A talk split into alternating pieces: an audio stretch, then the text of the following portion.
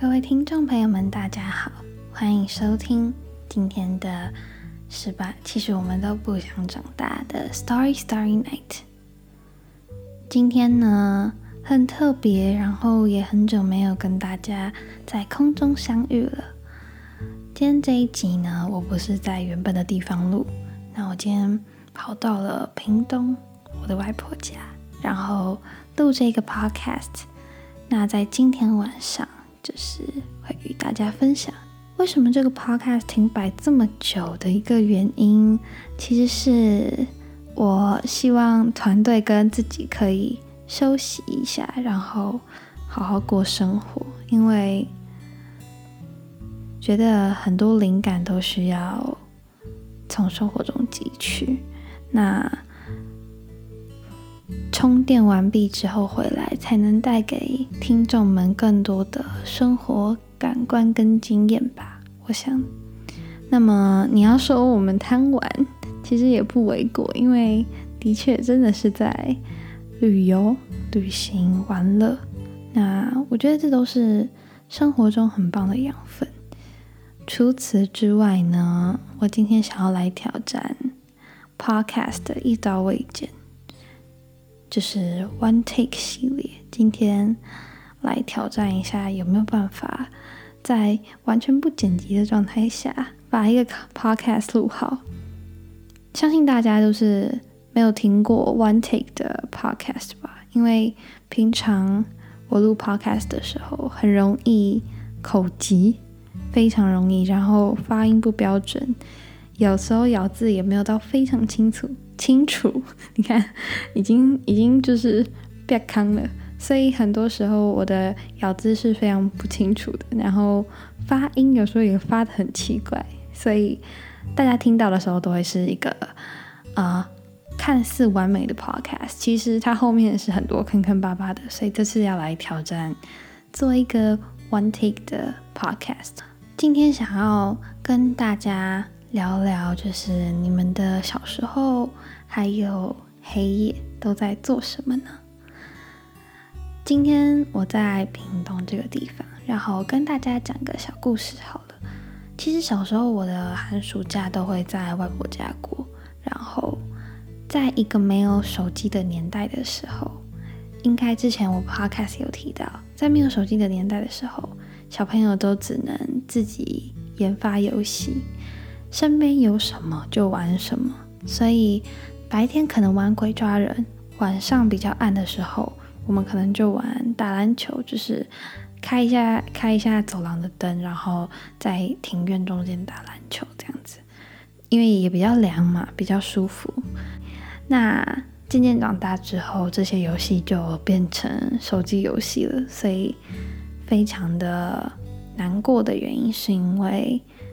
大家在一起的时间好像变成在网络上，不是在实体的谈论当中。所以呢，今天想要在这个地方与听众们一起回顾一下我们的童年、我们的小时候的那些乐趣。对，应该大部分人都玩过。鬼抓人、红绿灯，然后什么九加一抓这种很有趣的小孩子的活动，还有那些梅花梅花几月开呀，跟嗯警察抓小偷、老老鹰抓小鸡等等的，都有这些活动可以玩。那么我以前在外婆家的时候，我们最常玩的晚上最常玩的其实还蛮多的，其中有一个是。丢拖鞋跟比赛跑步，这两个是我们晚上最常玩的。然后，因为小朋小朋友脚上都会有一双拖鞋嘛，然后我们就弄脚飞踢过去，然后谁踢到庭院最远的地方就赢了。但我现在想起来实在是有够蠢，因为你还要冲过去把你的鞋子捡回来，然后再比一次，所以你丢越远，你就要跑越远。那这样子不是很蠢吗？现在的话就不会有这么强的好胜心了。现在就觉得有够蠢，还是丢近一点就好，你这样才不用跑太远。这是以前小时候的活动。然后我们小时候还会玩仙女棒跟放烟火、放鞭炮。那仙女棒毋庸置疑，我觉得这对每一个人来讲都是一个很梦幻的存在吧。仙女棒，有人不喜欢玩仙女棒吗？或者是说，我觉得害怕是另当别论。仙女棒这种东西，我觉得玩你一个人玩一整包，我都不嫌腻，因为我很喜欢看它在夜光发亮的样子。那仙女棒这个东西，我觉得很容易被大脑去记得。我好多脑中可以浮现好多跟不同人玩仙女棒的画面，不管是跟社团的，嗯，学长姐有第一次玩仙女棒，还有跟同届的带学着带着学弟妹去玩仙女棒，还有跟着哥哥姐姐弟弟妹妹一起在庭院，然后十几个小孩一起玩仙女棒。也有，就这些画面都依旧停在我脑海中，所以我觉得仙女棒是一个很神奇的存在，然后它也很漂亮。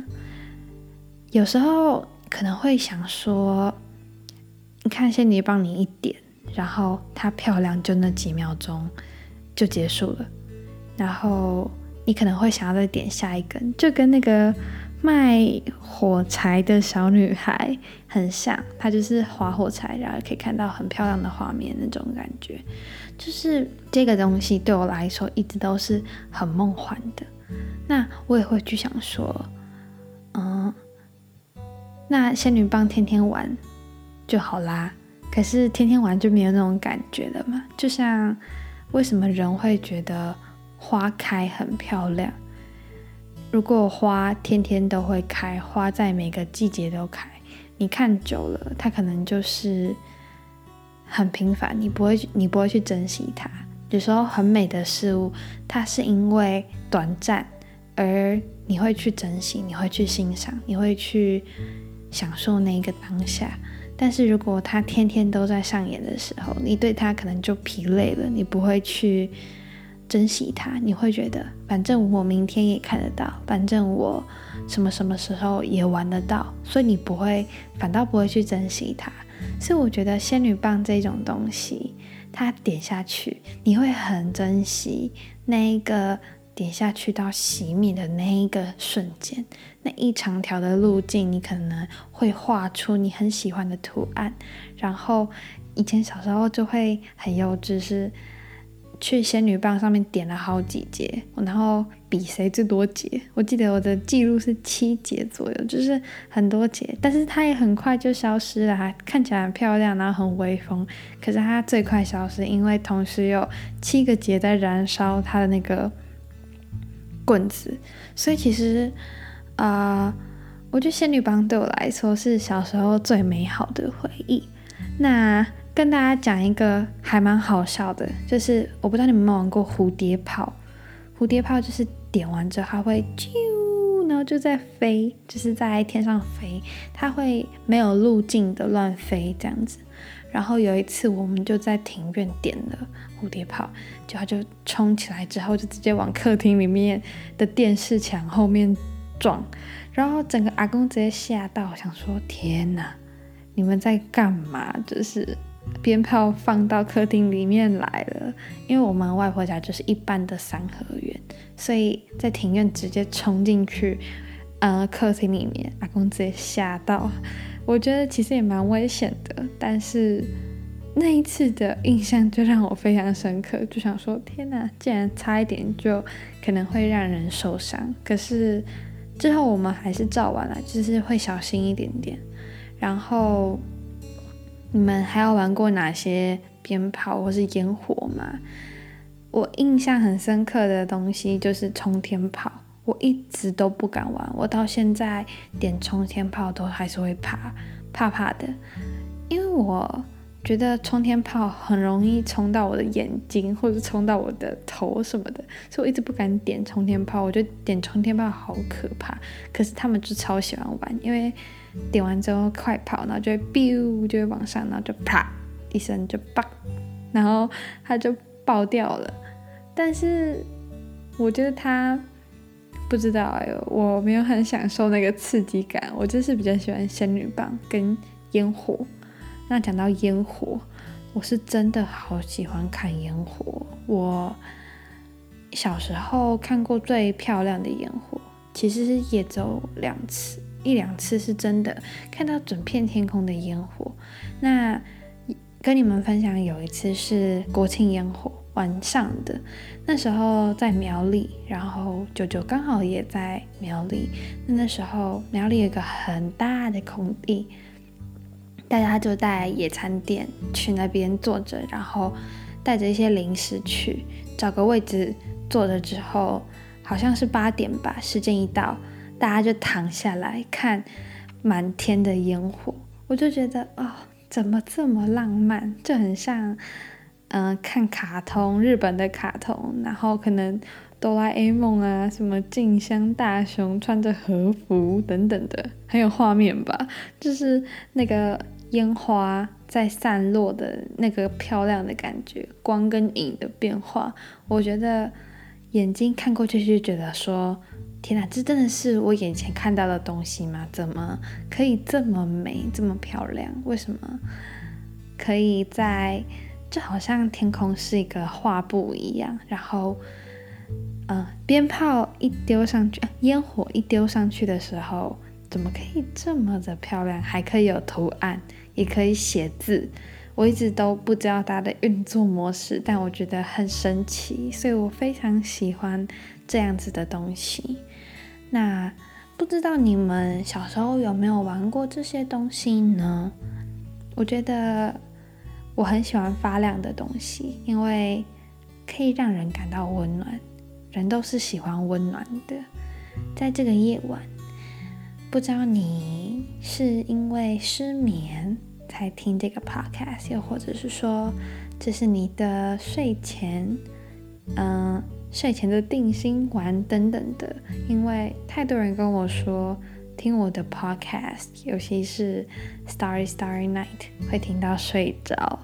我已经接收到好多这样子的信息了。那如果这个 podcast 可以帮助你睡眠，我也非常开心。那其实说失眠这一件事情，我因为一位听众推荐了我守夜人这个乐团，我就去听了他的好多歌。我最喜欢我睡不着这一这一首歌，因为好像就在讲失眠的人。那人偶尔有时候都会失眠嘛，失眠的原因可能有很多种。不管是生理上的失眠，又或者是说你心里的生活压力呀等等的很多东西，都可能造成我们失眠。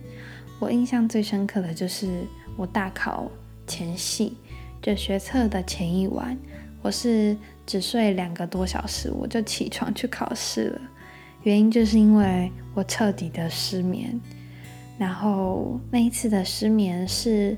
歇斯底里式的失失眠，因为我在夜晚不知道为什么突然对声音非常敏感，窗户在被风吹动的声音，隔壁水龙头打开流水声，客厅我在房间哦，客厅的时钟滴答声，就突然全部都灌到我的耳朵里面，然后把自己搞得神经兮兮的。